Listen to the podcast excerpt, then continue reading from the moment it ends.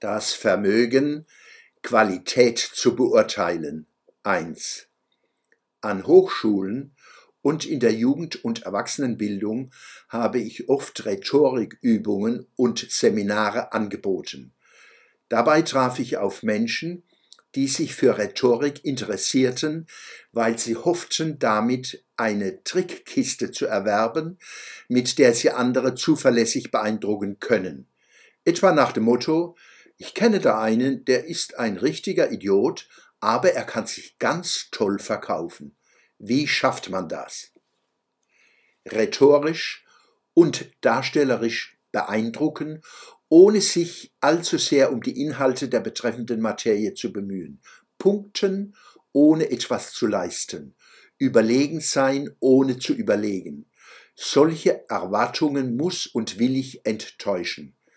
Mit meinen Publikationen und Auftritten auf Tagungen und in Seminaren wende ich mich gegen jene, die versuchen, Vortragstechnik und Präsentation von der Qualität der Inhalte zu lösen. Immanuel Kant sagt, Geschmack ist das Vermögen, Qualität zu beurteilen.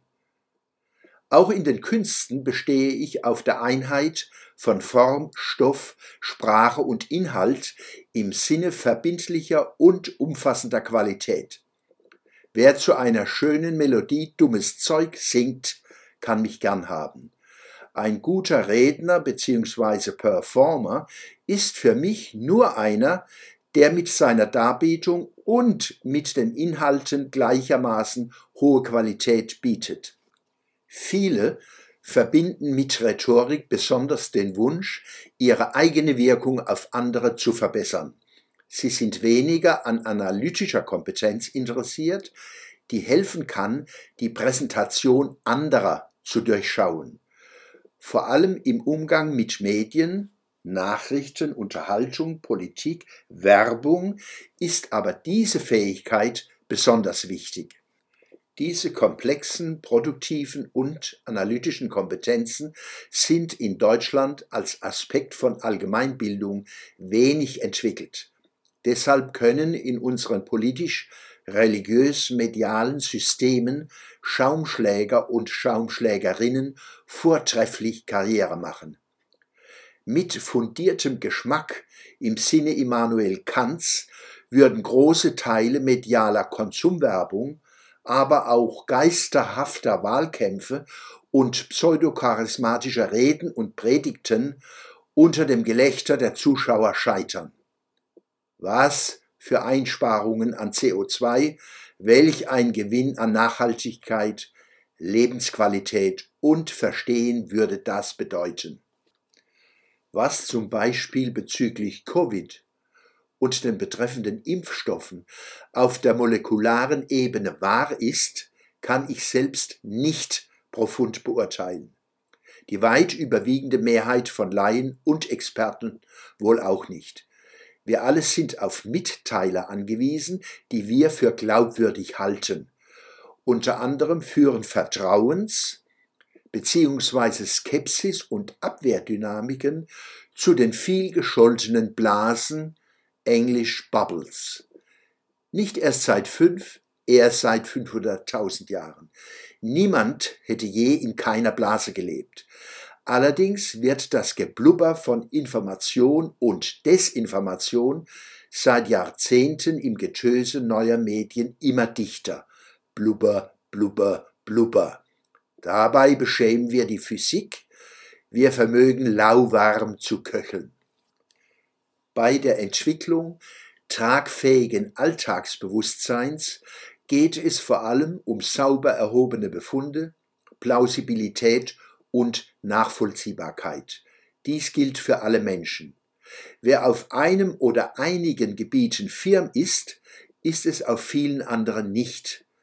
Meine eigenen Grenzen der Erkenntnis kann ich nur erweitern, indem ich anderen zuhöre und nicht indem ich versuche, andere zum Schweigen zu bringen, indem ich meine Gedanken und Argumente an ihrem Verstehen und an ihrem Nichtverstehen schärfe und nicht, indem ich sie pauschal für dumm halte.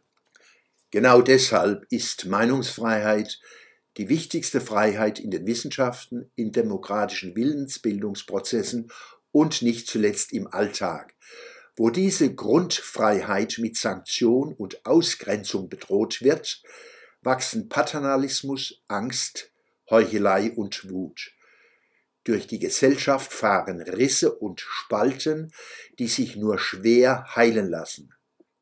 Gefahren, die vom Dominanzgebaren des politisch-religiös-medialen Mainstream ausgehen, schätze ich höher ein als die von bestimmten Viren. Auch wenn man die Risiken durch Covid und seine Mutanten nicht gering schätzt, ist die Überaufmerksamkeit, die wir ihm seit zwei Jahren widmen, sehr unvernünftig. Gerade in schwierigen Zeiten sollten wir auf Informations- und Kommunikationshygiene achten. Die lähmende Allgegenwart des Themas Corona trägt nichts zur Lösung von Problemen bei. Sie dient narzisstischem Aufmerksamkeitsheischen, siehe Gesundheitsminister Karl Lauterbach, und paternalistischer Machtentfaltung, die sich nicht kontrollieren und nicht kritisieren lassen will. Ihr geht es ja um nichts Geringeres als ums Leben oder im Falle extremistischer Klimaaktivisten darum, den baldigen, vollkommen sicheren Weltuntergang zu verhindern. Wer da auch nur Fragezeichen in den Augen erkennen lässt, hat schon verloren. Fortsetzung folgt. Der Schwöbelblock am Samstag, 9. April 2022.